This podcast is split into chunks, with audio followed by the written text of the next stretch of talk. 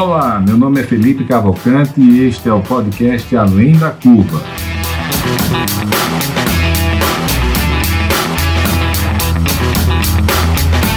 Uma realização da DIT Brasil e da Match Academy.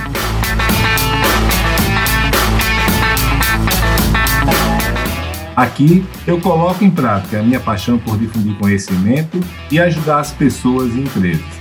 E você terá um encontro marcado com as lideranças e empreendedores que estão fazendo a diferença nos setores imobiliário e turístico do Brasil.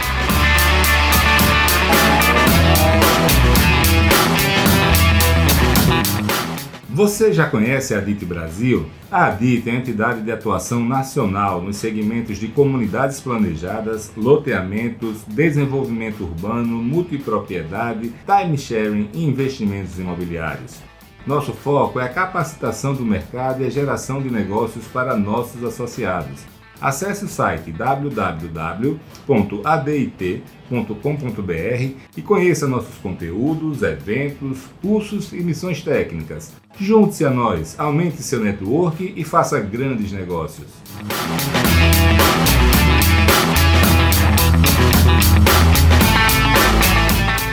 A MET traz para o Brasil um novo conceito de união entre conteúdo de qualidade e geração de negócios. Temos uma ampla gama de soluções para o fundo imobiliário, fruto de uma sólida rede de relacionamento com os principais gestores de recursos do Brasil. Se você precisa de recursos para seu empreendimento, fale conosco. Certamente teremos uma solução.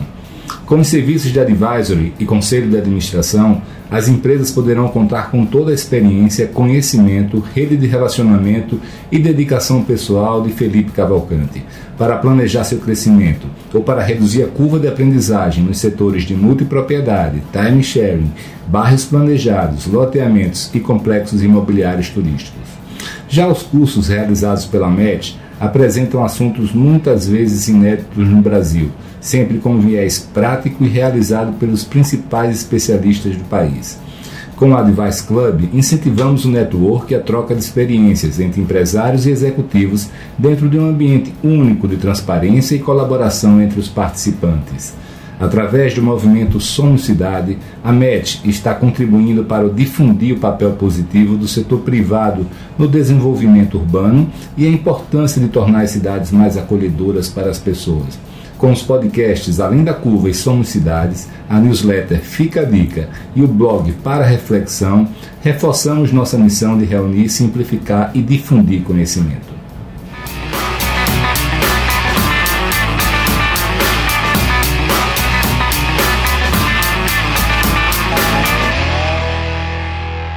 Oi, amigos, tudo bem? Estamos hoje aqui com o meu amigo Taqueda. Tudo bem, Taqueda? O Taqueda, cara, para quem não sabe, é, é uma Mr. President. É, é, Taqueda, você sabia que você é, é, um dos caras mais divertidos, melhores companheiros de viagem que eu já tive, cara?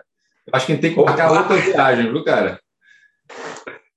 Tamo junto, tamo junto. A gente passou uma semana dentro de um ônibus, eu não sei quem fazia mais palhaçada, se era eu ou ele, né? Assim, mas ele não era palhaçada, eu era, né? Ele era o, o, o cara cheio de energia, Taqueda tem toda essa energia, e eu já vi ele usando ela em vários momentos aí de planejamento, de, de, de, de workshops, é, é, muito bacana. Então, eu estou muito feliz, Taqueda, por você estar aqui conosco hoje, cara, e, e queria, e queria, assim, em primeiro lugar, fazer uma pergunta que eu tenho interesse. Eu, eu tenho percebido que a gente tem amizade com uma série de pessoas e que acaba não sabendo, na verdade, é, o que, é que a pessoa faz no dia a dia mesmo, qual é o, qual é o negócio dela. Eu acabei de sair de um call com um grande amigo meu que não sabia o que eu fazia, por exemplo. Sabia detalhes que ele via na internet. No seu caso, eu sei que você tem um dos maiores escritórios de, de paisagismo do Brasil, mas eu também sei que você tem várias outras, outras frentes, né? Explica para a gente aí, cara, o, o que é que você faz da vida, o que é que sua empresa está fazendo hoje, qual é o foco? Legal, legal. Tem muita novidade para falar com vocês e principalmente no final, viu, viu, Felipe? Vou falar por que, que eu estou falando diretamente aqui de Lisboa para vocês para contar outras novidades. Mas antes de mais nada, eu sou jardineiro, né, Felipe? Eu sou jardineiro, eu sou paisagista, né, de origem, mas não comecei assim. Minha história começou antes. Meu pai era engenheiro uh, civil e ele trabalhava numa empresa de pré-fabricação. E eu fiz uma pós-graduação de habitação popular. Imagina só, Felipe, a habitação popular foi minha pós-graduação e quando eu saí da pós-graduação, acabou o BNH. Para quem é mais antigo, vou dizer, era a minha casa e minha vida da época, né? Acabou. E eu disse, ferrou né? O que, que, que, que eu vou fazer, fazer da vida? Se a minha preparação toda foi para fazer racionalização, industrialização, eu tinha um, um, um, um, hobby, que era gostar de jardim. Né? E, e eu fui vender isso, né? Pô, vou vender projetos de jardim, paisagismo, eu gostava disso. Fui vender, e sabe o que, que o, o primeiro incorporador me falou? Ah. Ele disse: Ah, quem faz paisagismo, porque ele chamava paisagismo jardim, né? É o jardineiro lá de casa. Eu disse: Uai, é desse jeito que vende paisagismo? Então é desse, desse jeito que eu vou, né? A gente tem que entender o mercado e ouvir o cliente. E eu ouvi o cliente e comprei uma Kombi. Todo japonês tem que ter uma Kombi, né, Felipe? Comprei uma Kombi e comecei a fazer jardim, fazer o jardim. E nesse meio vender o projeto. Né? E dessa forma que eu comecei a minha ah, toda essa trajetória, né, de vai fazer quase 40 anos. Foi onde, Taqueda, isso? Foi Como? onde isso? Foi onde? Em Porto Alegre. É, eu, apesar de ser japonês, né, eu sou um japonês gaúcho. Ah, você é japonês, é? Né? É, de origem Não, japonesa. Mim, eu sempre achei que você fosse italiano. Para quem está ouvindo é a gente aqui, a, a, o, o, o Takeda, obviamente, japonês, né, de, de, descendência japonesa, mas a gente tem uma brincadeira aqui, eu e ele, que a gente fica chamando ele de italiano. Né? É, é uma... verdade. Eu, sou, eu, eu cresci numa cidade que 100% eu acho que era italiana, Caxias do Sul. E, e então, a, a minha, meu, meu, meu conhecimento é mais de italiano do que de, de japonês, né? Então é Legal, é muito cara. divertido. O cara, me conta e, mais da história aí. Como é, como é que, depois daí, como é que, como é que foi? Vai, conta aí pra gente, eu quero, eu quero muito saber. Puxa, aí veio uma empresa que se chamava Encol. Todo quem que é mais antigo sabe, quem é mais novo não sabe. É uma empresa que lotou, ela, ela tomou conta do mercado uh, de incorporação brasileiro, e ela veio com uma, uma fome né, de, de projetos. Ele disse: quem faz jardim, quem faz paisagismo aqui em Porto Alegre? Eu disse, ué, tinha pouquíssima gente, né? Eu, minha Kombi lá, esse eu faço, né? E nós fomos contratados para fazer muitos, muitos projetos para a Encol. Foi muito bacana, que aí o mercado viu puxa, paisagismo realmente ajuda a vender, ajuda a embelezar, ajuda a melhorar a vida das pessoas enquanto qualidade, enquanto beleza, e foi assim que a, a, a nossa a nossa a, nosso trabalho foi reconhecido, né? E, e, a partir daí década de 90 daquele buscando. Isso? Isso, década de 90, exatamente, aquela década boa, né? Década boa, né? Que faziam, é, pegavam o nosso dinheiro, né? Era muito complicado. Inflação de 50% por mês, pessoal.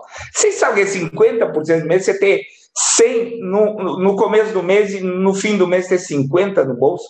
É o pessoal doida. hoje em dia não consegue, não consegue imaginar não isso, porque a gente está estressado porque subiu de 2% para 7%, 8%, vai para 10%. É um, tá todo mundo em pânico no mercado. Né? Você imagine, pô, a gente começava de manhã com um preço terminava de, de noite no, na gôndola do supermercado com outro. Né? Então, assim, para quem Exato. viveu aquela época, ele não, ele não consegue conceber, né? Algo tão fora da, da realidade. Consegue. É. E nessa época saíram várias coisas, né? Em qual resolveu esse problema da, da, da, inflação, né? Ele fazia o prédio inteiro por fora, dentro ele deixava para acabar só no final, né? E ele conseguiu realmente é, é, fazer todo um, um, trabalho muito importante de tecnologia, a, a, a, em qual teve seus problemas uh, financeiros, né, em cima de toda essa inflação, mas uma coisa ela teve muito boa, Felipe, que foi unir os técnicos na busca de soluções interessantes para construção civil. E nessa ele criou muitos técnicos excelentes que ainda estão no mercado é, hoje. Isso, isso é, é unanimidade, né? Isso é unanimidade. Você sabe, lá nos Estados Unidos, quando você tem uma, uma grande quantidade de pessoas que saíram de uma determinada empresa e, e meio que começam a, a, a, ter muita projeção, dominar essa indústria, etc., eles chamam de máfia, né? O primeiro caso foi a, a máfia do PayPal, né? Que as pessoas que ganharam grana na PayPal, elas saíram para o mercado de startups, ali, tecnologia, e tem a máfia do PayPal. Aqui no Brasil já tem algumas máfias também. E tem a máfia do, da, da, da Encol, né? Assim, o, todo mundo Exato. que eu converso fala a mesma coisa.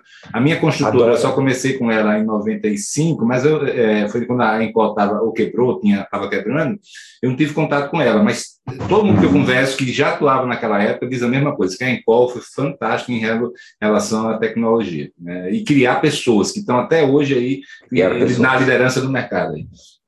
Exatamente. E essa busca de tecnologia, essa busca de racionalização, naquela época eles já pensavam né, em não colocar eletrodutos por dentro da parede, dentro da, da, da, da laje, já pensavam em fazer os tapumes de, de, de obra, já fazer um muro definitivo, fazer guias, to, toda a, a, infraestrutura passar por canaletas técnicas. Então, era muito, muito interessante. Não fazer verga nas portas, então a porta tinha uma bandeira e isso facilitava. Era Cada detalhe era pensado em conjunto com os técnicos. E isso foi muito bacana. Foi muito bacana mesmo. E esse processo, ele irradiou. Depois foi, o pessoal foi para Rossi, foi para Cirela, né? Uh, e, e, hoje está espalhado por todo o local. E eu chamo eles de viúvas da Encol, né? Os viúvas da Encol. E, e esse processo todo de buscar essas tecnologias é que me formou, né? Em buscar novidades. E a, e a, e a grande novidade que, que, que, veio depois disso foi conhecer a Didi. Né? A nossa viagem para Miami, essa viagem mudou muito do nosso jeito de pensar uh, projetos porque lá o Felipe Adit nos apresentou um novo urbanismo. E dentro do novo urbanismo, uma coisa muito bacana, aquela viagem é memorável, nós tivemos lá com os criadores do novo urbanismo, do ANI, toda, todo o pessoal Vitor, quem criou o novo urbanismo, e nós visitamos os empreendimentos que foram pioneiros, né? como se sai e outras, outros empreendimentos.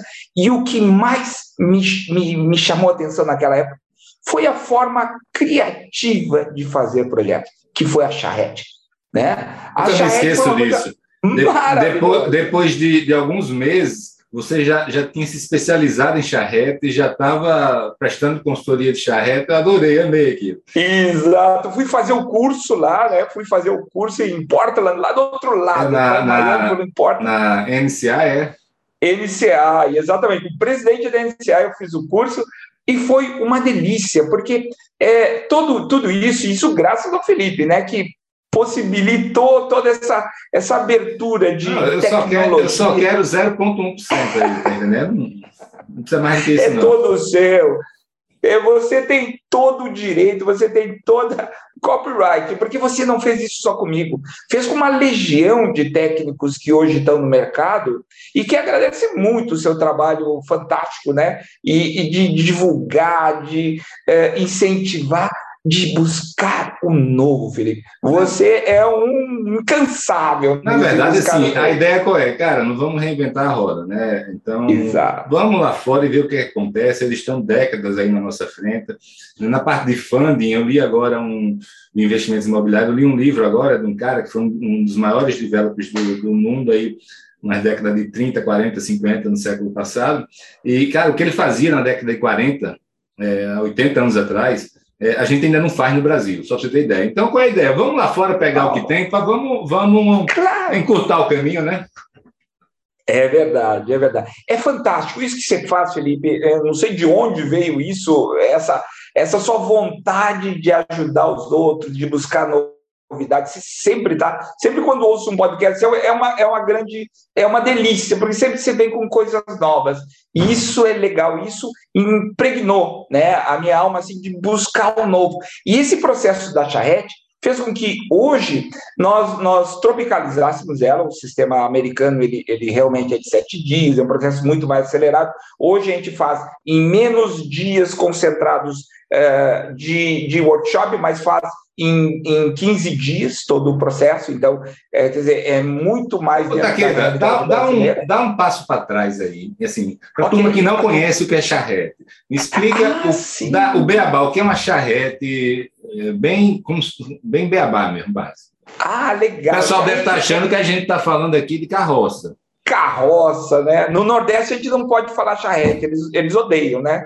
Mas é, charrete, né? Veio, veio lá da, da Escola de Belas Artes, eles, eles davam um trabalho para a turma aqui, Belas Artes, e que foram os arquitetos, é, eles davam um trabalho grande para ser entregue num tempo pequeno, né, num curto espaço de tempo, e no final um, um funcionário da faculdade ia buscar os trabalhos numa pequena charrete. E, e, nessa charrete, os estudantes, como até hoje os arquitetos, né, deixam para a última hora, eles desenhavam, tá carregando trabalhos, desenhavam. E os urbanistas americanos, na década de 90, pegaram esse nome como workshop colaborativo acelerado. E com isso, eles começaram a fazer trabalhos não só de novos bairros, mas também de praças, parques, de eh, uh, projetos uh, comunitários. Então, muitas cidades nos Estados Unidos têm a charrette como um workshop colaborativo popular, em que a população participa para aprovar uma determinada mudança né, dentro da, da, das, da sua região. E os incorporadores tomaram essa, essa tecnologia para fazer projetos, novos projetos, novas incorporações, bairros planejados, condomínios e, e novas cidades. E isso disseminou. O grande, o grande feito, né, o heróico do, dos, dos novos urbanistas, foi quando houve o, o, aquele, aquele problema da, do Katrina, do furacão Katrina. Eles reuniram centenas de arquitetos e fizeram charretes concomitantes e fizeram todo o planejamento de novo das regiões atingidas pelo Katrina através desse processo e foi uma coisa fantástica, assim, um trabalho que até hoje uh, uh, surge efeito na região lá de, de, de Louisiana. Tá Mas é muito Só, só para dar também meu testemunho aqui, o, o, por que, que na época a gente ficou interessado no Charrette? É porque é, o, o que é que acontece? Um projeto de desenvolvimento urbano, né, de, uma, de uma cidade ou de um, de um bairro, ou uma intervenção urbana, ou de um grande empreendimento imobiliário que tenha um bairro planejado, algo assim, ele geralmente demora muitos meses. Né? Você, o arquiteto urbanista manda o projeto, o incorporador analisa, volta, depois manda para um outro para compatibilização, e são meses indo e vindo. Né? Na Charrette, americano sempre prático, ele pega ali durante sete dias seguidos, né? uma semana com a metodologia, ah. né? com, com a, uns horários predefinidos, com participação popular, né? com os stakeholders envolvidos, todo mundo, eles, sai, eles começam no, no dia 1 um, e no dia 7 eles têm todo o projeto finalizado. É isso, todo o projeto ou é uma, uma parte deles, Taqueda? Eles saem com a concepção, né, com o conceito do projeto. Né? Nós, nós também, em 15 dias, saímos com o conceito do projeto.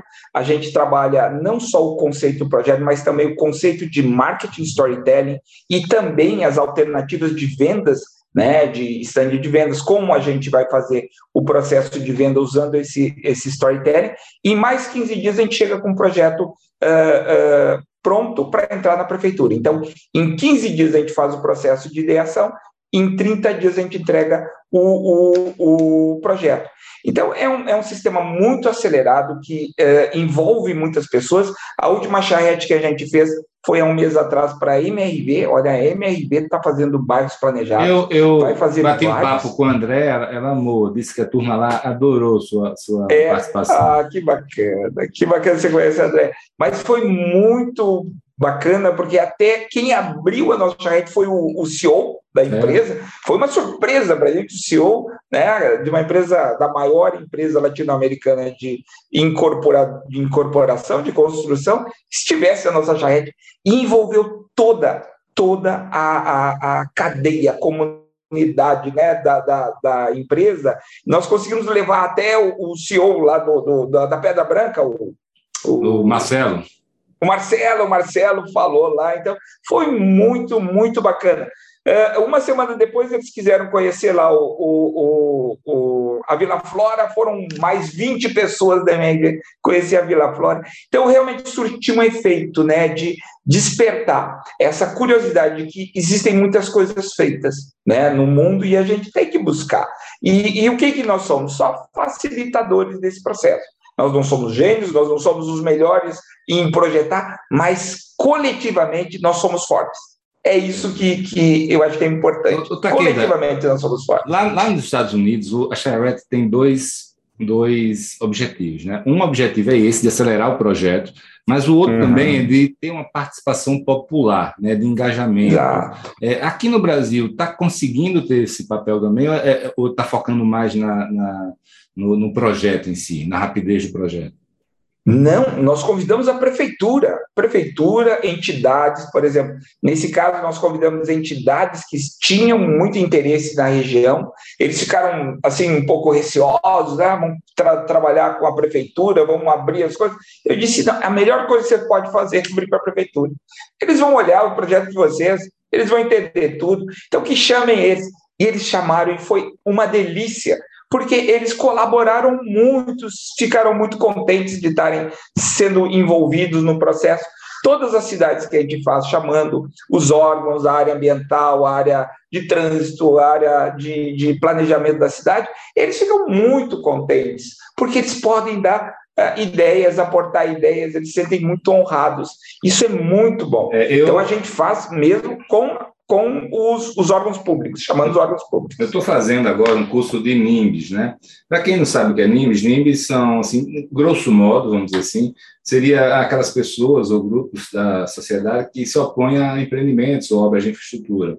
E, e, um erro clássico que todo mundo comete é não querer abrir as informações seu projeto com medo que, que essas informações vão municiar possíveis inimigos, a prefeitura, etc. e tal. Mas não tem erro maior, é como você está falando. É, cara, tem que abrir sim, tem que abrir, tem que obter feedback é, e tem que ouvir com ouvidos atentos, né? Assim, não é ouvir pro forma, é, é ter feedback, estar disposto a abrir, é, é, a, a abrir essa discussão e mudar o projeto, se for necessário. É muito melhor do que de que lá na frente, depois de um ano, dois, você tem que fazer adaptações. E um projeto grande, geralmente, é um projeto é, é, sempre que ah, tem muito olho em cima, né? Então, assim, quanto mais consensual e as pessoas tiverem esse, essa sensação de que, de que elas contribuíram, mais compromissadas elas estarão também é, depois em aprovar, né? Porque, de qualquer forma, eles vão fazer essa solicitação. Né? Se eles têm algo, algo contrário ao projeto, eles vão dizer, muda aqui, e pronto. Então, é melhor saber todos os dados antes e junto. Porque se vem uma solicitação com, com algo que vai prejudicar o projeto, a gente pode negociar frente a frente, de uma forma muito solidária. Ah, o interesse de vocês é esse, a gente pegar essa área e doa essa, cria um parque aqui, cria um, um, uma área que interesse a, a municipalidade dessa forma. Isso aqui Pode Taqueda, e, e, isso tudo num ambiente com facilitação profissional, com metodologia, né? É isso. É diferente de você sair para a prefeitura, lá receber numa mesa e a pessoa dizer, olha, eu quero que mude isso, isso, isso. O diálogo não flui, né? o ambiente não ajuda. Né? Nesse, nesse ambiente aí, sem sombra de dúvida, a chance de se chegar a um consenso e um diálogo construtivo, né? que não seja aquela coisa nós contra eles, é muito maior. Isso. E trazendo, por exemplo, trazendo o Marcelo, quando o Marcelo fala de toda a experiência de criar um bairro, a prefeitura está ouvindo e ela disse: puxa, realmente, olha o potencial daqui, né? O que, que a gente pode fazer? Pode criar um marco da cidade, um local bacana, não só para quem mora no bairro, mas quem é de fora. E eles viram o potencial disso e disse: puxa, tem razão, vamos, vamos colaborar. E, e, e, é esse sentimento que acontece. Mas a gente não faz só uh, charretes privadas, a gente faz pública também. Como é isso, cara? Que aí, que aí é com a população. Sim, é, né? Nós fizemos um de um parque, do maior aquela, parque de Goiânia. Aquela pergunta que eu fiz sobre engajamento comunitário tem relação a isso, na verdade. Que lá eles, e... quando projetos públicos, eles envolvem muito a população. A gente abre para a população. Né? Então, na época era, era ao vivo, nós, nós reunimos lá no, no Instituto Niemeyer 200, 200 pessoas de entidades, associações idosas, associação comercial, associação de bairros, 200 representantes, e fizemos todo o projeto à mão ali, desenhando para a par com, com as pessoas. A, a, o governo do Rio de Janeiro não sabia como reunir as 23 Uh, uh, municípios, representantes de 23 municípios, nos chamou para fazer charrete, a gente já tinha feito na cidade do governador, e ele disse: Não, eu quero fazer da área metropolitana. Eu disse: Governador, eu não sei fazer com prefeituras né, nesse nível tão mais. Né? Disse, não, você sabe. Assim, a gente fez com as secretarias, né? Fez um, um teste, coisa que ele pode fazer que vai dar certo. Mas eu disse, mas eu não trabalho para vocês, né? Eu não trabalho para órgãos públicos, geralmente para entidades. Aí o Banco Mundial nos financiou e a gente fez e foi um sucesso. 23 uh, uh, uh, prefeituras participaram, dois dias, conseguimos verba para colocar todos num hotel e saíram mais de mil ideias que foram entregas ao Jamie Lerner que estava fazendo o plano metropolitano do Rio de Janeiro. Então, é, foi uma experiência muito, muito bacana fazer esse tipo de trabalho. E o último que nós fizemos foi da, do, do parque chegando em, em, Florianópolis, aquele parque em que chega a ponte, né?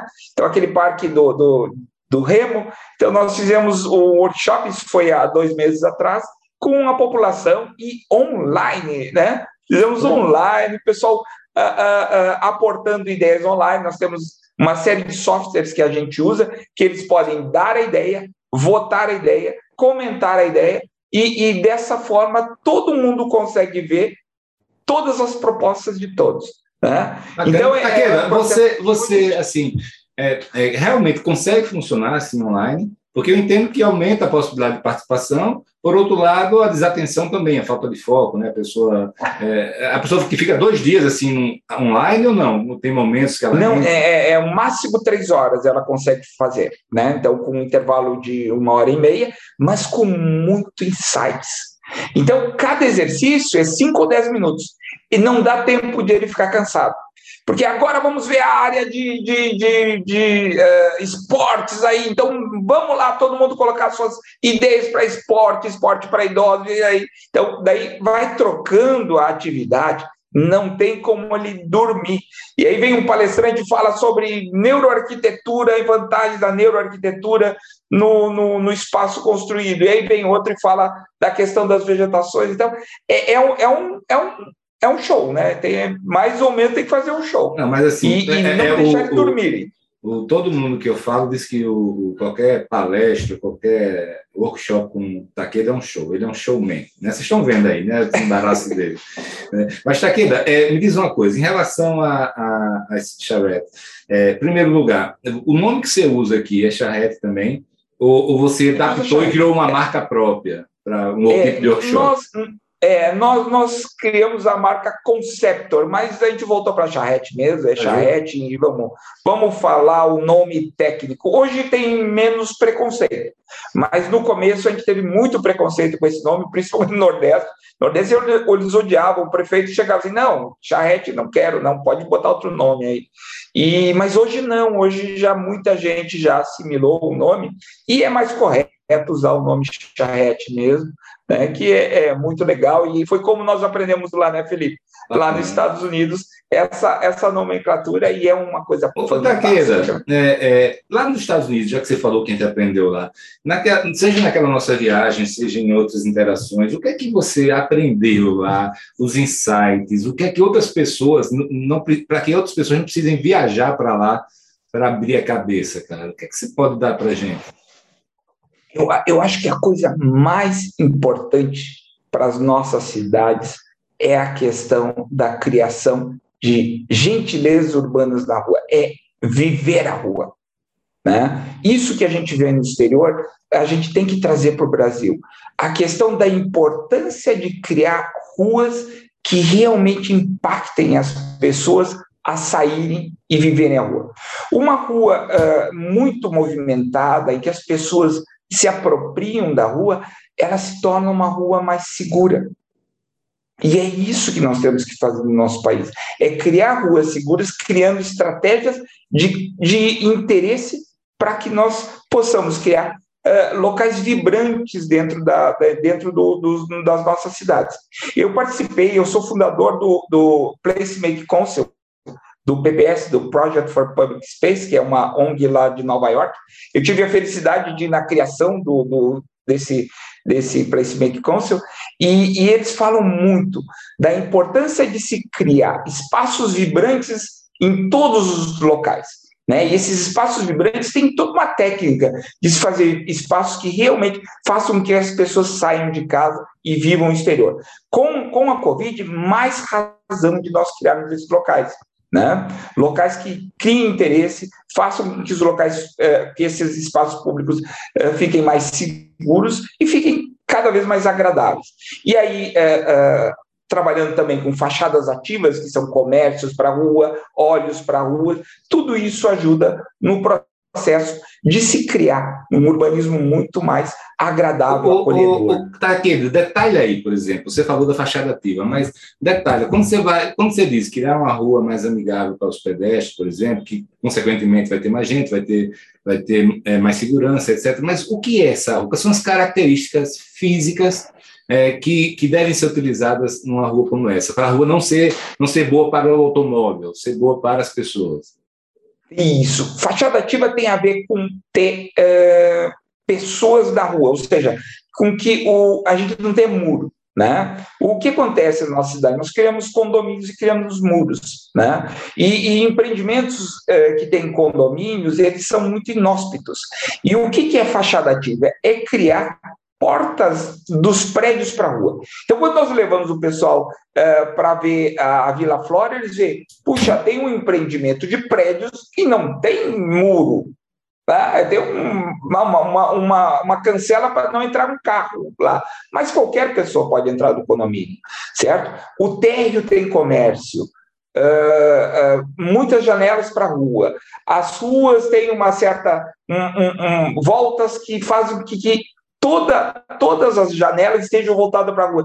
Então, é difícil de uma pessoa entrar lá e para roubar. Né? E, e, uma série de outras ações que eles tomaram, que fizeram do Vila Flora, que é um projeto de Sumaré, da Rossi, uh, ser um, um local extremamente seguro. Eles criaram a vigilância popular. Então, eles têm lá... O famoso olhos na rua, né, Taqueda? É, olhos na rua. Então, tem uma pessoa estranha, chamam, né? Você está fazendo, está procurando alguém? Se a pessoa responder o meio esquerdo ali, ele já chamou o guarda. Não, é só isso, né? Por exemplo, sempre tem, sempre tem alguém na janela olhando, sempre tem alguém sentado Exatamente. na rua, passando, fazendo compra.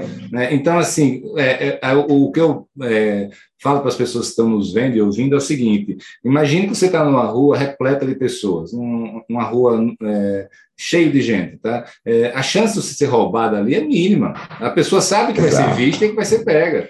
Tá? Agora imagine você entrando numa rua escura, só com o muro dos dois lados. Dois muros. Você, é, você fala, não vou, aqui é, aqui é perigo, perigo.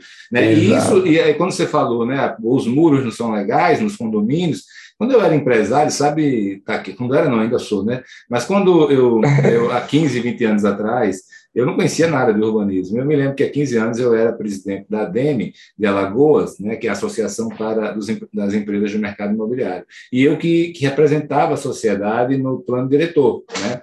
E, e cara, é, eu não conseguia entender como é que os urbanistas estavam querendo que a gente não colocasse muro na, na, nos condomínios. Porque, na verdade, é, o, o, mercado, e o mercado, quando eu falo, são os clientes, eles, eles ainda veem os muros como sinônimo de, de segurança mas nada poderia ser mais distante da realidade. Né? Na Exato. prática, o muro torna mais inseguro tanto o lado de fora quanto o dentro. Assim, se você está vendo quem está do lado de fora, você você fica seguro. Então, assim, essa foi uma grande reviravolta que eu, que eu tive na minha vida. Apesar de que muita gente vai continuar construindo ainda é, ah, muita um muro, vai. porque o condomínio isolado lá longe da cidade, realmente aí, aí pode fazer mais sentido, porque a gente está no Brasil, né, Taqueira? Mas, mas deixa, deixa eu te perguntar outra coisa, cara. É, o, o, em relação ao que você falou aí, né, de, da, do PPS, né, eu, eu, acompanhei também, né, depois teve uma, uma, uma, divisão lá, né, eu acompanhei mais o pessoal do Fred, do IFA lá, mas não sei se você sabe que o, naquele curso que organizou para a gente lá em Miami, foi o, o Chuck Ball, que foi o, o autor do livro de Placemaking. Tá? Então, uhum. e, e, foi lendo esse livro que o Valério, lá da Pedra Branca, teve a ideia né, de fazer novo urbanismo na Pedra Branca. Tudo começou nele. Tá? Aí, o que, é que eu queria, dentro disso tudo, explica para a turma um pouco melhor o que é placemaking, esse, criação de senso de comunidade, de pertencimento, como é que se faz isso? Isso é, é, é o princípio de uma comunidade que funciona. Né? É, esse centro de pertencimento que o PPS trabalha, ele trabalha muito na, na criação de locais vibrantes. Né? Essa, essa, essa palavra-chave do, do PPS locais em que tem a vida na rua. Eu, eu me lembro oh, que no início, né, eles faziam as intervenções nas praças, eles ficavam filmando para ver a, o comportamento das pessoas como eles usavam os locais, e a partir daí eles faziam as propostas. E é, é em cima desse trabalho que hoje a gente trabalha as charretes. Nós, nós trabalhamos com antropólogos, Felipe, né, para fazer uma análise de cada cidade, para ter uma ideia. Se nós não, não entendermos como é o comportamento das pessoas numa cidade, a gente não tem como projetar um local para eles, certo? Por exemplo, nós temos um, um, uma, um, um trabalho em Aracaju e o, o, a pesquisa deu que o Aracaju, lá o pessoal da Aracaju, se não tinha um estacionamento a 50 metros do restaurante, ido embora. Né? E a gente começou a projetar tudo com sombras nas ruas, uma, uma ciclovia com, com aspersor de água, criando muito mais interesse para quê? Para criar essa, essa, é, esse clima mais agradável para que as pessoas saíssem na rua, mas conversando com elas. E, e, e, a partir dessa análise do comportamento, que o que a gente fazia filmando, fazendo entrevistas, é que se criam comunidades que têm o, o, a arquitetura e urbanismo que tem a ver com aquela comunidade. Não, não existe uma solução única para o norte, para o sul, para o centro, certo? Cada comunidade tem suas características e a gente tem que respeitar como projetista e fazer com que essa, é, é, esse, é, esses locais que vão ter é, elementos culturais importantes, que vão fazer ele se sentir bem, ele se identificar, é que vão criar esse pertencimento. Quer dizer, esse é um lugar que é agradável para mim, esse lugar eu vou ficar. Takeda, é, eu queria fazer uma pergunta agora que é a seguinte: é, você estava naquela viagem lá e uma das coisas que eu nunca me esqueci até hoje né, foi, foi o Andrés Duane. Para quem não conhece, o Andrés uhum. Duane é, é, o fundador da DPZ, que é um, um importante escritório de, de arquitetura e urbanismo de, né, lá, lá do, da Flórida, que, e ele fundou com a esposa o, o, o novo urbanismo. Tá? E, e, realmente ele é um showman também, ele por falando é fantástico. Mas uma das coisas que nunca me saiu da cabeça, que mudou totalmente a minha visão, tá, que tem a ver com você e com o paisagismo. É, é quando ele, ele diz, pô, Palmeira é uma coisa linda, mas não gera sombra, não ajuda as pessoas a saírem na rua, não protege do clima, né? Então, assim, e hoje e a gente continua vendo no Brasil muita gente fazendo paisagismo de palmeiras. Tá? Eu queria saber, é, você concorda com isso? Você acha que tem situações que a palmeira tem que entrar, é, ou não, que seria melhor sempre ter árvores com sombra, para não ser só a beleza estética da palmeira e ter também a, a, a, a sombra para criar esse microclima e para incentivar as pessoas de saírem na rua e andar? A Palmeira tem uma, tem uma função que não é essa que ele disse. Né? Em Porto Alegre, no plano, no plano uh, anterior de Porto Alegre, todas as, as ruas têm palmeira da Califórnia, que são aquelas palmeiras de 15, 20 metros, mas embaixo tem o jacarandá. Olha que bacana. Então, a marcação da avenida está sendo feita pelas palmeiras. No nível do pedestre, tem os jacarandás. Então, ela, ela, ela cria as duas funções. Então, a função da palmeira é marcar. Na arquitetura, a gente chama assim, a palmeira é como se fosse uma coluna, né? E a árvore é como se fosse um gazebo, um pergolado, né? Então, quando a gente coloca essa função, eu já responde do Duane, né? Não é que seja com, não tem que ser contra a palmeira, tem que usar ela de forma Cada correta. Tem, tem a sua função, claro. assim. Exato, cara, exato. Cara, me metendo agora nesse assunto aí do verde, pô, é, não é eu não estou fazendo propaganda, né? Porque é óbvio isso que eu vou falar, mas para mim tem a primeira a coisa que mais valoriza o empreendimento é a água e a segunda é o verde. E o verde é muito uhum. barato, muito mais barato do que uma série de coisas que a gente faz, tá? É, para o um empreendimento.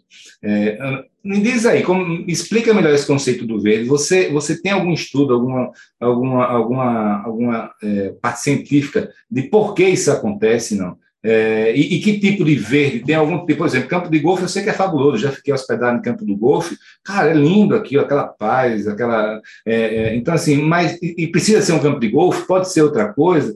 Eu nunca me esqueci, eu lancei um empreendimento, cara, de quatro pavimentos, terra mais três. Então, um empreendimento de, de, alto padrão, né? Mas é, era, ele era pequeno, mas não era popular. E, e eu, eu coloquei um apartamento térreo daquele, no mais barato, naquele conceito de que o mais o, quanto mais baixo, mais barato. Né? Pô, que nada, meu amigo. O empreendimento voou. Até hoje tem tapa quando tem algum apartamento térreo para vender, porque tem lá já Exato. o gramadinho lindo, etc., a sensação de casa. Eu queria saber, fala para gente tudo que você sabe sobre esse assunto, não só em termos assim de comerciais de que vende mais, mas tecnicamente o que, é que acontece por trás disso? Isso, a gente estava falando lá no início da questão da pesquisa, de buscar novidade. E uma outra novidade que, que eu fui buscar foi a neuroarquitetura, que dentro da neuroarquitetura está exatamente qual é a relação do espaço que a gente está com o cérebro. E dentro da neuroarquitetura, eles estudaram muito a biofilia. O que é biofilia? É o amor intrínseco que nós temos pela natureza. Então, tudo quando a gente vê algo que não seja só vegetação, mas elementos naturais como madeira, pedra, né, ou elementos que uh, uh, volumetricamente eles criam uma sensação de acolhimento como uma caverna, como uma, um, uma alameda, como sabe, como um local ah. natural, isso nos acalma. Agora eu Porque isso está lá, está lá na nossa criação. Há seis mil anos só que nós estamos na cidade, Taqueira, Felipe. Eu, seis eu, mil anos. Eu, eu viajei o mundo todo, né? Eu, você sabe, aquela foi uma viagem que a gente fez junto, mas eu fiz dezenas, né? Missões técnicas, uhum. o mundo todo. E com o passar do tempo, eu fui chegando a uma conclusão, que, que todos os empreendimentos mais high-end, assim, seis estrelas, de alto luxo, todos eles que estavam sendo feitos né, na, nos últimos anos, eram, eles tinham pedra natural, ou a imitação de pedra na cerâmica, né, é, na fachada, e, e, a imitação de madeira, é, também o porcelanato de madeira. Cara, todos eles tinham esses dois elementos, né, é, é impressionante. Né? Então, então, aí agora eu estou entendendo um pouco da, da, da razão por trás disso. Por isso, hoje, o luxo está no bem-estar, não está na, na questão de colocar materiais é, extremamente caros, tá? Em a pessoa se sentir bem. Então, luxo hoje nas roupas, por exemplo, é conforto. Né? O luxo é, é, é fazer coisas de bem-estar, yoga, uh, meditação, tranquilidade, natureza. Então, todo o processo esse de, de comercial do bem-estar, hoje nós temos certificação WEL, certificação de bem-estar. Por quê? Porque as pessoas estão buscando viver melhor. E em cima disso que nós criamos o nosso Congresso Brasileiro da Arquitetura da Felicidade, que exatamente buscar ao máximo de técnicos, pessoas que estão estudando esse, esse assunto, para vir nos falar como é que a gente pode utilizar na arquitetura essas técnicas, né? Tanto na, na, na universidade ou na prática, como é que esses profissionais estão ajudando a Responda criar mais gente, locais de bem-estar, né? Responde aí. Responde aí para é, gente é muito bacana. Por exemplo, uh, se nós formos pensar arquitetura, arquitetura não é só o prédio. Tem o, Peter Zumthor, que foi um arquiteto que, que criou, uh, ele ganhou até o prêmio Pritzker, que é o, que é o Oscar né, dos arquitetos. Ele diz que nós temos que não pensar só na arquitetura, mas nós temos que pensar na atmosfera que nós criamos, Felipe. A atmosfera é que cria esse estado de, de prazer quando a gente está no espaço. Não é a arquitetura. A arquitetura é uma das partes. Nós temos o cheiro, nós temos o clima. Imagina um lugar maravilhoso com cheiro ruim, com clima horrível, certo? Com elementos culturais que a pessoa olhe para aquele imóvel e diz, puxa, isso me lembra tal coisa, isso me remete. O cheiro, por exemplo, é o primeiro, um aroma de, de, de, um, de uma comida da avó nossa, já vem toda uma memória afetiva importante. Então, quando Peter Zumthor fala que não é só a arquitetura que, que, é, que faz essa evocação, mas é a atmosfera que a gente cria num local, é que faz essa evocação para a pessoa ser transportada né, mentalmente para um espaço maravilhoso. E é nisso que nós estamos apostando no Congresso da Felicidade, da Arquitetura da Felicidade.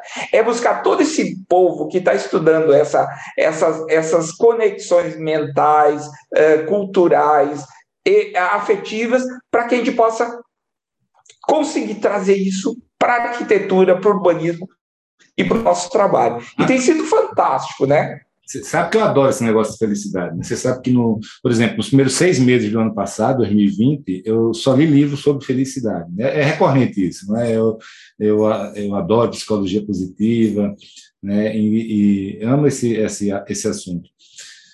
Mas, Taqueda, eu, eu, queria ver contigo agora o seguinte, cara. Como é que está... É, responde aí de volta a questão do verde, por favor. Você acabou falando da neuroarquitetura, mas detalhe um pouco mais o, o, o, o, que tipo de verde, que tipo de grama, se é, se é árvore, se é flor, se é arbusto, como é que funciona isso? E agora eu vou contar um segredo do máximo para você. Toda essa questão do, da ambiência com o natural não precisa ser um natural de verdade ele pode ser até algo como o porcelanato de madeira. Pode ser até uma grama sintética. O cérebro, ele, ele lê, o nosso inconsciente, ele lê esse espaço natural de uma forma muito rápida, né? E você sabe que nosso cérebro reptiliano, aquele mais interior, aquele da, da fuga ou da luta, ele, ele é muito rápido. Então, ele identifica elementos que, que têm uh, uh, uma cara de natureza, ele já acalma. Em hospitais, por exemplo, eles chegam a curar, os pacientes curam até 30% mais rápido, com menos analgésico, porque tem, estão em espaços naturais, ou com cores naturais, com elementos curvilíneos que lembram a natureza. Então, não é só a questão da espécie ou, ou, coisa, é anterior a isso, é uma coisa tão, tão antiga, né, que, como eu disse, nós estamos há 6 mil anos em, em, nas cidades. Só que hoje, Felipe, tem uma coisa que é alarmante: nós vivemos 90% do nosso tempo em locais fechados. E se nós não começarmos a pensar em trazer essas técnicas de bem-estar para dentro da nossa casa, certo? Uh, uh, nós vamos criar muitas pessoas com problemas psicológicos, que é o que é, é está acontecendo. Hoje tem neurocientistas, neuro, neurocientistas uh, que estão estudando a, a, a, todo o problema desse, desse, desse, dessa questão de nós estarmos por uma questão de saúde trancados em casa, todos os problemas que vão acontecer, desde não olhar muito para o horizonte, né? Então é importante olhar para a janela e olhar para longe né? A gente está muito no computador, as pessoas vão ficar míopes, né? E até de não estar tá, uh, em contato com a natureza. E esse contato com a natureza pode ser até na televisão, pode ser até no computador, mas vocês têm que colocar músicas e sons da natureza, colocar plantas dentro de casa, colocar elementos que façam essa evocação de natureza. Né? E o segredo é, não precisa ser necessariamente verdadeiro, né? mas é, essa evocação faz que o nosso subconsciente, nosso inconsciente, crie, é, é fique tranquilo. Que bacana, Taqueira. Agora, irmão, é uma, coisa, uma, uma, coisa que eu admiro muito em você, essa sua energia, e você canaliza muito dessa energia para novos conhecimentos, para aprender. Você é uma pessoa muito curiosa, né? E eu sei que você está em Lisboa hoje, né? É, conta para a gente aí, né? O que é que você está fazendo em Lisboa? O que é tão bacana o que você está fazendo aí? Ah, legal, legal. Essa, é, essa é a última aventura, né? Graças a, a, a todo esse, esse processo aí que está acontecendo na internet, da, da uh, dos computadores né, envoltos na arquitetura, eu fui buscar um curso que, que pudesse responder e, e, e me capacitar para essa conexão que vai ser, sem dúvida, com 5G. É, todo, todo móvel vai ter um chip, toda, toda casa vai ser automatizada. E como é que o arquiteto vai ter que se preparado para isso? Né? Além disso, se nós formos pensar, Felipe, não é só o, o, o, no ambiente físico que isso vai acontecer, vai ser no ambiente digital também. Se nós formos pensar no digital, né, físico digital, é, é uma ação, mas se nós formos pensar no metaverso, vai ser só uh, uh, dentro do digital. E isso aconteceu porque o incorporador, no, no meio da pandemia, veio fazer uma, uma, uma, uh, um desafio para a gente. Nós queremos criar um estande de vendas digital que tivesse elementos naturais, físicos e outros não físicos, né, digitais. E nós criamos, nós criamos um, um, um ambiente desse que pudesse ser acessado na internet e ao vivo, com toda a segurança uh, no, na época do Covid. Então, com, com uh, uh, o, o, apartamento com vidro em cima, vidro do lado. Então, não necessariamente precisava entrar no stand de vendas. Foi muito bacana esse processo e isso me, me, sabe, me fez buscar mais elementos. E aí eu vim fazer o curso de design de interação que é exatamente a ciência que está estudando a conexão entre esses, esses elementos digitais como o mundo real. Então, não só no, no mundo da arquitetura, mas na, na, no mundo do automóvel. Puxa, hoje tem várias, várias questões importantes de conectividade do homem com o automóvel, do, do, do automóvel autônomo, do automóvel com o automóvel. Aqui na Universidade de Lisboa está se estudando hoje a relação de robô com robô. Se vocês forem pensar, o carro autônomo não deixa de ser um robô. Tanto, tanto que, que uh, uh, hoje está estudando muito. Especialmente, especialmente o da é. Tesla, né, cara? Exatamente.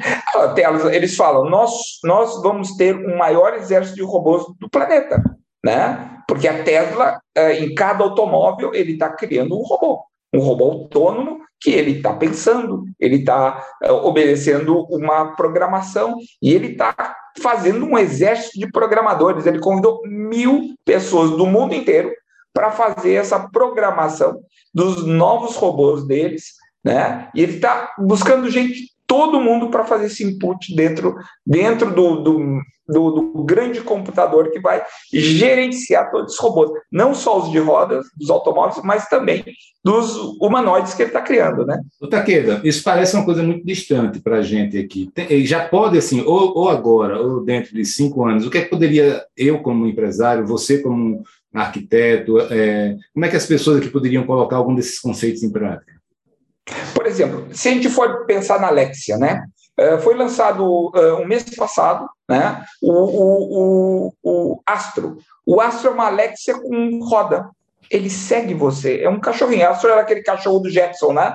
Então, eles, eles criaram o Astro, né? Vão começar a entregar, já estão vendendo, vão entregar em janeiro nos Estados Unidos, ainda só no mercado americano. E, e a gente fala assim: Astro, né? Uh, busque, vai, vai lá ver tal coisa. Se ele vê barulho de vidro quebrado, ele vai ver onde é que está. Ele, ele tem uma anteninha que ele vê se o, o fogão está aceso.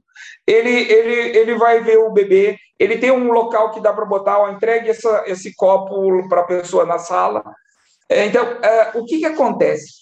Os, os elementos uh, uh, já de robótica já estão na nossa casa, né? se, for, se a gente for pensar. Então, a Alexia com roda, vai, vai ser, esse vai ser só o começo do processo. E toda a casa vai ser, vai, vai ter chip. O 5G é muito rápido, nós vamos conversar uh, com ele. Nós vamos estar chegando na casa e por uma cerca eletrônica, ele vai dizendo, já vai começando a ligar o ar-condicionado, ele vai começar a abrir o portão, ele vai sabe quanto a gente vai chegando na casa. Entende? Então, tudo vai, vai ter uma automação. E os arquitetos têm que começar a pensar nisso. É uma pena que num curso de 4, 24 pessoas só tenha um arquiteto dentro da faculdade de arquitetura. Mas é, é, é uma pena, mas eu acho que é uma questão de, de programas como esse seu começarem a levantar essa necessidade de nós fazermos a conexão entre a máquina e o humano de uma forma muito, muito uh, uh, interessante, para que realmente essa conexão funcione. E principalmente já prevendo isso que o Zuckerberg já falou, da, da questão da nossa vida no metaverso, muito das relações vão estar num mundo totalmente 100% virtual. Alguém vai ter que projetar esse mundo. E eu não vejo melhor projetista de criar essas sensações com os óculos virtuais e, e esse, essa nova camada que vai existir nessa, no metaverso do que os arquitetos. Perfeito. Cara, é, você está falando de tendência. Eu queria, eu queria falar, continuar falando de tendência, mas mais ligado aí a, a, a, ao verde mesmo. Né? Eu tenho acompanhado okay. algumas iniciativas de amigos meus querendo fazer infraestrutura verde, fazer coisas legais, drenagem, ah, uma série de, de, de questões legais aqui. E legais que eu quero falar, de bacana.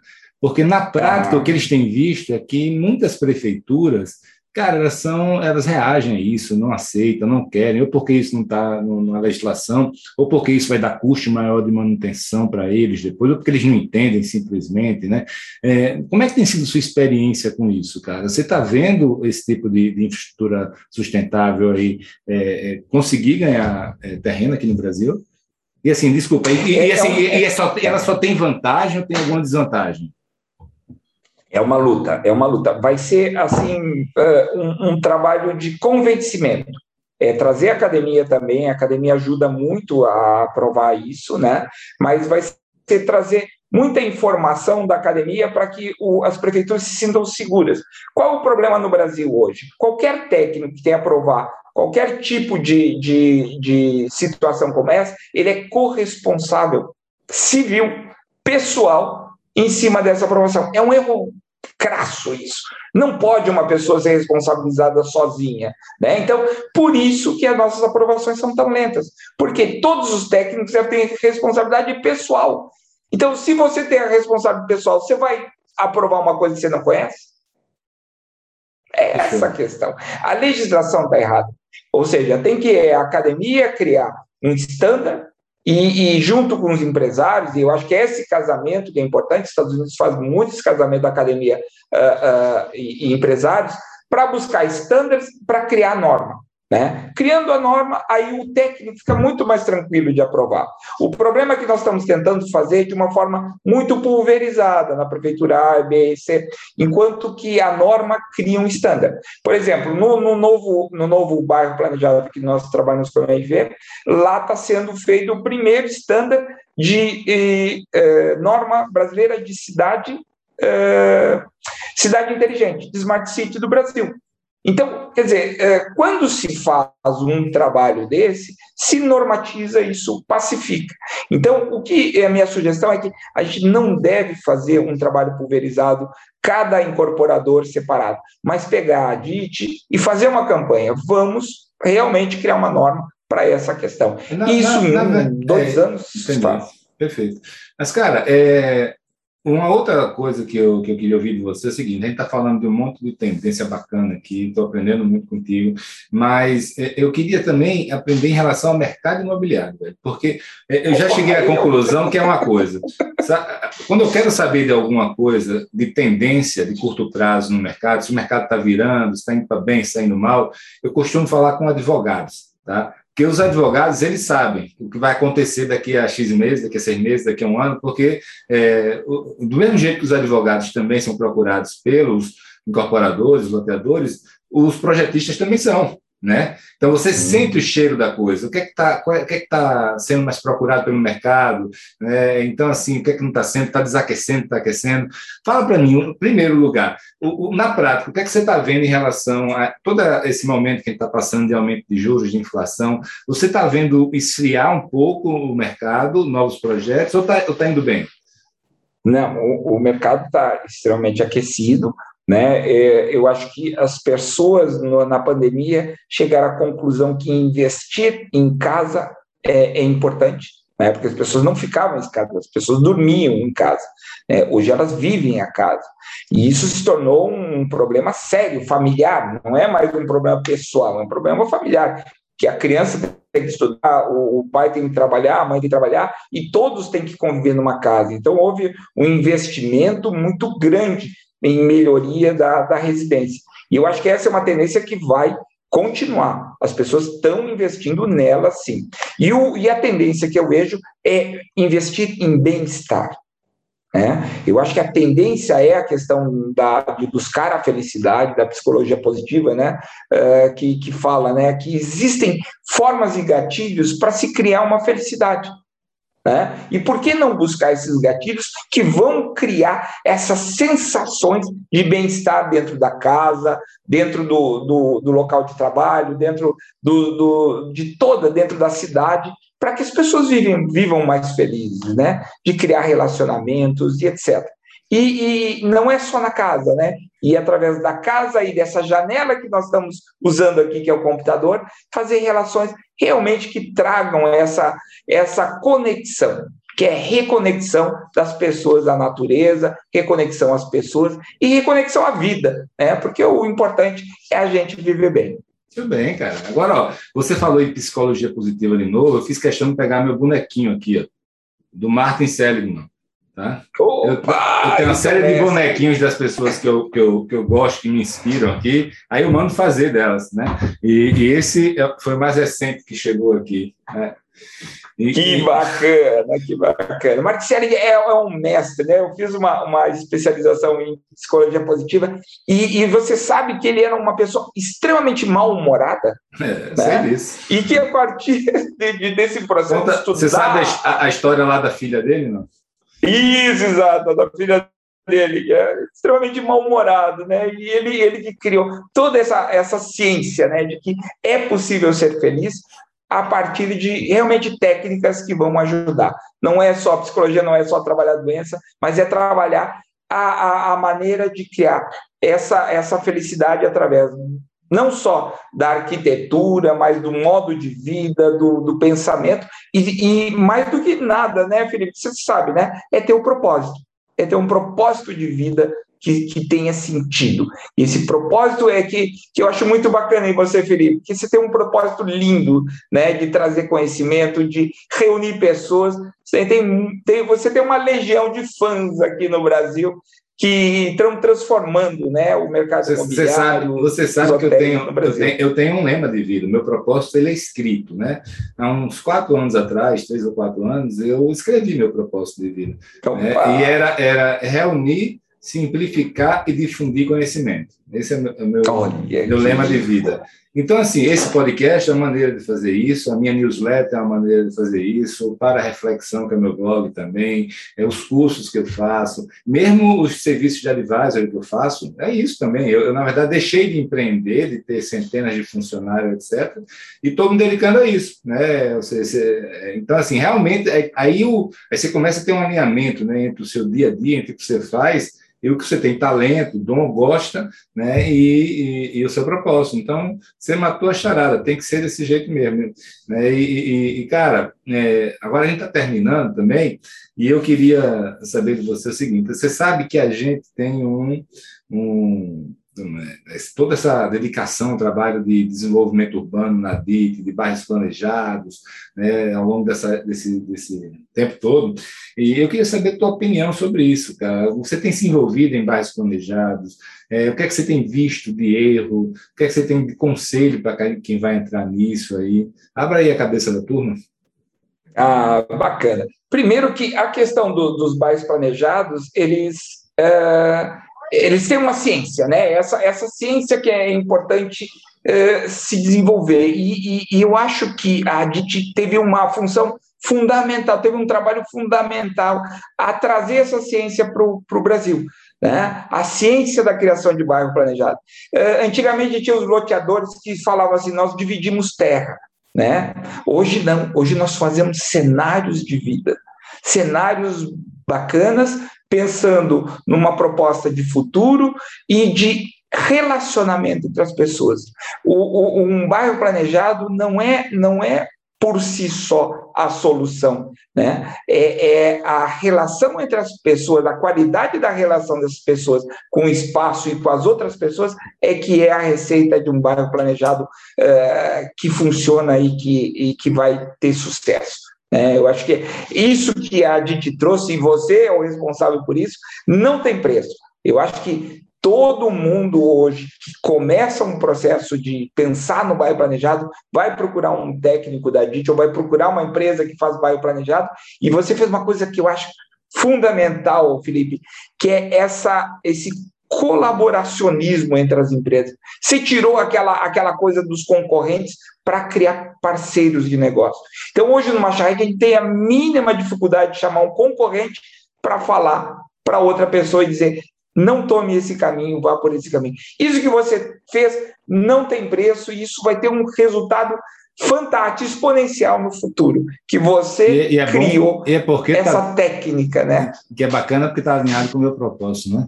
Mas, cara, é, é agora, é agora que eu conto as pessoas que eu paguei a você para ficar me elogiando o podcast todo. Eita! Eu sou fruto, eu sou fruto desse, dessa sua ação, né? desse seu propósito. Então, por isso que a gente diz, psicologia positiva é ter propósito. E ter propósito é a coisa que vai, nos deixa mais felizes.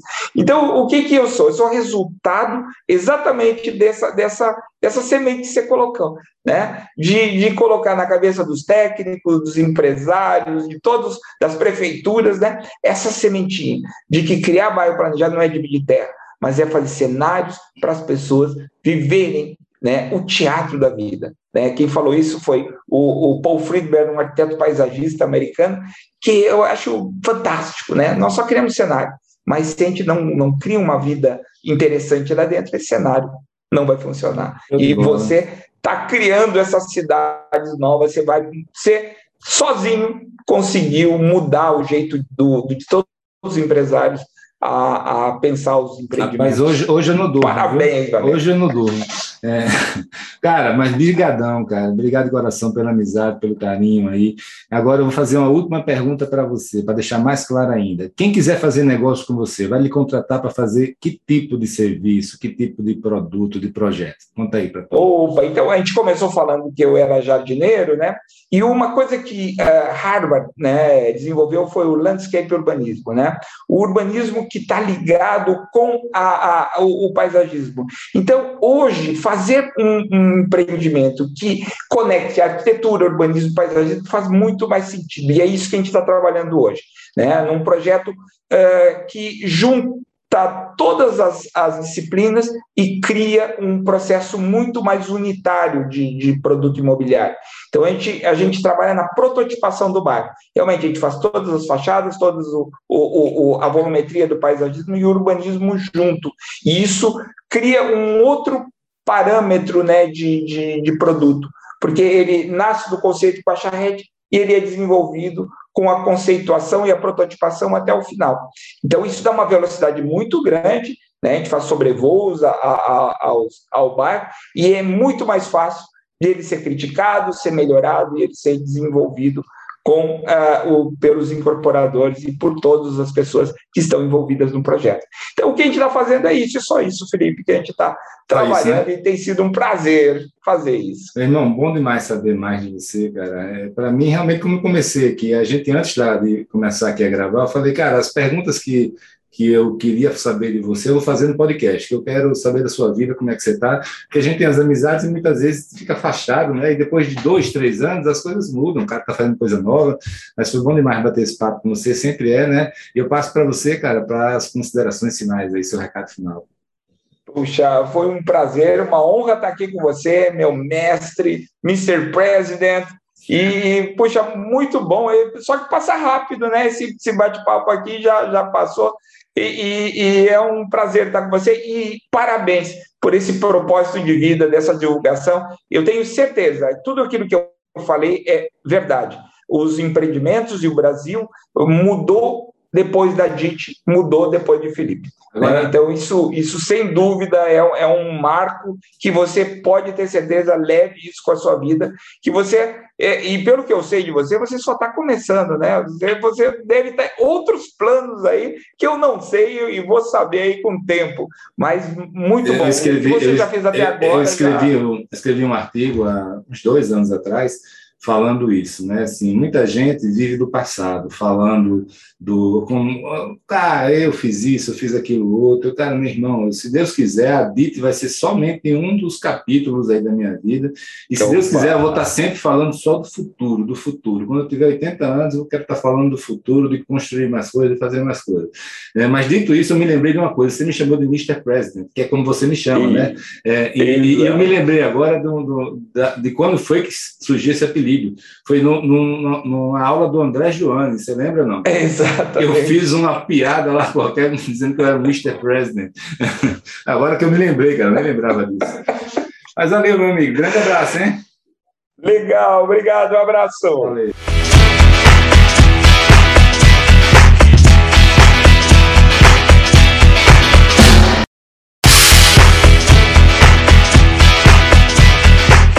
Pois é, amigos. Termina aqui mais um podcast Além da Curva.